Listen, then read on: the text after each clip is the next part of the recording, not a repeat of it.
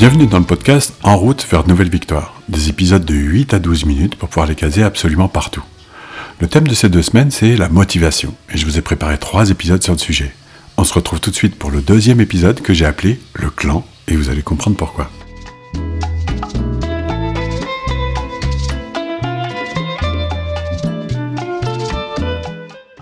L'épisode précédent, je vous ai donné la base de la motivation, la clarté. Une clarté de ce que vous voulez vraiment pour que votre cerveau sache très clairement où vous voulez aller. Une clarté pour rayonner dans vos relations parce que c'est toujours plus rassurant de connaître la trajectoire de ces relations plutôt qu'elles soient comme des voitures folles sans pilote. Alors dans cet épisode, vous allez découvrir quatre choses importantes. Vous allez découvrir que la motivation n'a rien de subliminal et qu'il faut savoir parfaitement évaluer ses composantes. Vous allez découvrir qu'il faut toujours avoir une loupe sur soi vous allez découvrir que vous devez pactiser avec vous-même. Et surtout, vous allez découvrir le secret de Monsieur Néandertal pour augmenter son espérance de vie. Alors la motivation n'a rien de subliminal. C'est vrai. Il faut simplement connaître exactement toutes ces composantes, tous ces outils, de façon à pouvoir travailler sur l'ensemble de ces leviers pour l'optimiser en permanence. Pourquoi une majorité de personnes qui veulent perdre du poids s'arrêtent en chemin? Pourquoi un entrepreneur qui veut développer son activité baisse les bras? Pourquoi les bonnes résolutions sont-elles éphémères? Vous pourriez continuer la liste avec votre propre expérience d'ailleurs. Hein. En fait, toutes ces situations ont au moins deux points communs. Le premier point commun, c'est la temporalité. Alors que vous aviez pris des décisions, que vous aviez mis des actions en place et que vous étiez motivé comme personne, les choses se sont arrêtées. Qui n'a pas entendu, alors qu'il était enthousiaste dans ses projets, la phrase qui dit L'important c'est de tenir dans le temps, hein hum, hum. Comme si planait sur vos envies l'oiseau maléfique du temps. Comme un rapace qui guetterait vos faiblesses pour vous venir vous donner le coup de grâce le moment venu. Cet exemple démontre la conséquence d'un défaut de pilotage de la motivation. Ce qui en fait le deuxième point commun. Premier point commun, la temporalité. Deuxième point commun, le défaut de pilotage. J'ai défini pas moins de 8 outils de pilotage de la motivation. Vous en connaissez déjà un avec la clarté et aujourd'hui je vous en présente trois autres tout aussi déterminants. Il faut toujours avoir une loupe sur soi. Une loupe sur soi-même, une loupe dans sa poche. La fonction d'une loupe, c'est de grossir les choses pour mieux les voir. Et si ça ne suffit pas, alors il faut prendre une loupe binoculaire puis un microscope. Retenez bien qu'il y a toujours, toujours, toujours quelque chose à voir que ce soit solide, liquide ou gazeux.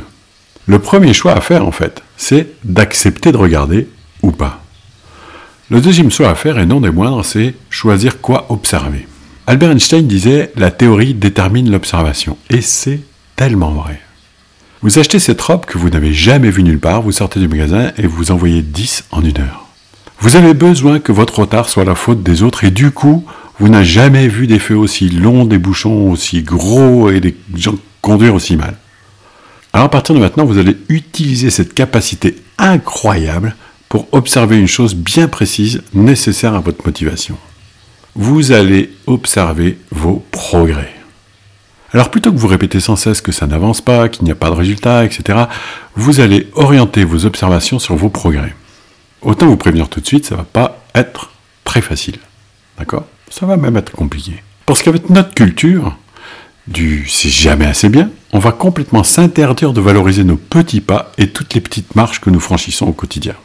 Personnellement, je suis toujours émerveillé par les encouragements que les enfants reçoivent quand ils commencent à marcher, ou à la moindre tentative d'un pas en avant, eh ben, c'est valorisé façon Armstrong sur la Lune, quoi. Pourtant, cinq ans après, on fait remarquer à ces mêmes enfants tout ce qu'ils font de travers. Et puis on leur met des notes pour ça. Puis après, je reçois dans mon cabinet, bien longtemps après, trentaine d'années après, des gens qui sont un peu perdus sur l'estime d'eux et la confiance en eux. Mais c'est un autre problème. Pour en revenir à nous, sachez qu'il est extrêmement rare que les gens stoppent leurs bonnes résolutions quand ils constatent des progrès et les effets de leurs actions. Votre loupe sert à ça, à mesurer vos progrès quand ils ont arrêté d'être visibles à l'œil nu. Parfois, vous avez seulement gravi une marche sur les 30 000 qui vous séparent du sommet. Une marche pourtant qui fait deux fois votre taille. Ou alors vous avez fait disparaître des croyances limitantes. Gratifiez-vous de ça. Félicitez-vous de ça. Valorisez-vous de ça. Vous devez pactiser avec vous-même. Depuis la nuit des temps, on fait des pactes, des contrats, des chartes, des labels Pour ceux qui, comme moi, sont issus du monde de la Terre, une poignée de main, un regard dans les yeux vaut plus que 1000 pages paraffées et signées. Et le pacte ultime, c'est celui qu'on fait avec soi-même. Celui-là, il faut bien avouer qu'il est terrible. J'ai connu une athlète d'une honnêteté sans égale avec la planète entière, et pourtant incapable de pactiser avec elle-même. Parce qu'elle n'était pas toujours très honnête avec elle. Pactiser, c'est s'engager, et ça tombe bien parce que l'engagement est un outil incroyable de la réussite. Beaucoup trop de personnes pleines de bonne volonté dans leurs bonnes résolutions, réalisent les choses sans engagement. C'est un peu je fais, on verra bien, puis si ça fonctionne, je mettrai vraiment le paquet. Du coup, ça fonctionne jamais assez pour aller plus loin. Le pire, c'est que les gens stoppent leur projet de bonne foi en pensant avoir tout fait pour que ça marche. Moi, j'adore faire des métaphores avec les avions et celle-ci, elle tombe sous le sens. Imaginez, vous êtes tranquillement installé dans l'avion, là vous avez mis votre ceinture, et puis le commandant de bord vous dit, bon alors on va accélérer tranquille, et si ça décolle, à ce moment-là, on mettra les gaz à fond. Franchement, juste de vous le dire, ça me fait des frissons. Alors, après l'observation de ces progrès, le deuxième outil important, vous l'avez compris, c'est l'engagement. Maintenant, Néandertal, qu'est-ce qu'il a fait pour augmenter son espérance de vie? C'est quoi son secret? Alors parfois, il faut être honnête, hein, quand j'écris les titres de ce que je vais aborder avec vous et que je les relis, je me demande où c'est que je vais chercher tout ça.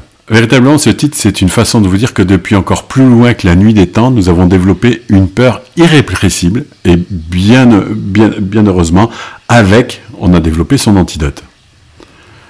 Alors dans les années moins 3000 avant l'an zéro, d'accord, si un néandertalien, était condamné à mort, il suffisait de lui fermer les portes du clan. Parce qu'à cette époque, il était impossible de rester en vie seul. C'était beaucoup, beaucoup, beaucoup trop dangereux. Dans les années moins 50 avant l'an zéro, c'était terrible d'être banni. La personne bannie perdait son appartenance à son village, avec l'interdiction absolue d'y mettre les pieds. Dans les années 1800, rien n'était pire que l'exil. C'est dans les années 1940 qu'Abraham Maslow, psychologue américain, met en exergue avec sa pyramide des besoins qu'une fois que nous avons comblé nos besoins physiologiques, la toute première chose dont nous avons besoin, c'est l'appartenance. Pourquoi les ados ont tous la même coupe? Pourquoi vous suivez plus ou moins la mode? La terreur de l'exclusion, du bannissement, de l'abandon, et pire de tout, la terreur de l'indifférence. L'antidote, si bien décrit par Maslow, c'est l'appartenance. C'est grâce à l'appartenance que Néandertal vivre un peu plus longtemps sans se faire jeter du clan. Hein. Aujourd'hui, le sport national, c'est de faire seul, d'y arriver seul. Comment on a pu mettre ce truc débile dans la tête des gens? Quand vous comprenez l'origine de la nécessité de l'appartenance, surtout, vous arrêtez de faire les choses importantes pour vous, dans votre coin, tranquille, tout seul, sans rien demander à personne. Je suis personnellement intarissable sur le sujet et sur l'importance de cet outil dans la motivation. Je pourrais vous en parler pendant des heures et des jours. Voilà pourquoi j'ai appelé cet épisode le clan. Et finalement, qu'est-ce que je suis en train de faire avec mes articles et mes podcasts si ce n'est que de créer une communauté, un clan des temps modernes en quelque sorte? Alors à vous, ma très très chère communauté, je vous salue et je vous retrouve dans 4 jours pour le troisième et dernier épisode sur la motivation. J'ai envie de vous dire que je vous vois parce que je m'adresse à vous tous en même temps, parce que nous sommes ensemble. Parfois j'ai très envie de dire tu comme si j'étais là tout près de toi en train d'échanger, et finalement je dis vous parce que nous sommes ensemble, sans exclusion avec la pudeur de chacun. Allez, bonne journée à vous et à dans 4 jours pour le troisième et dernier épisode sur la motivation.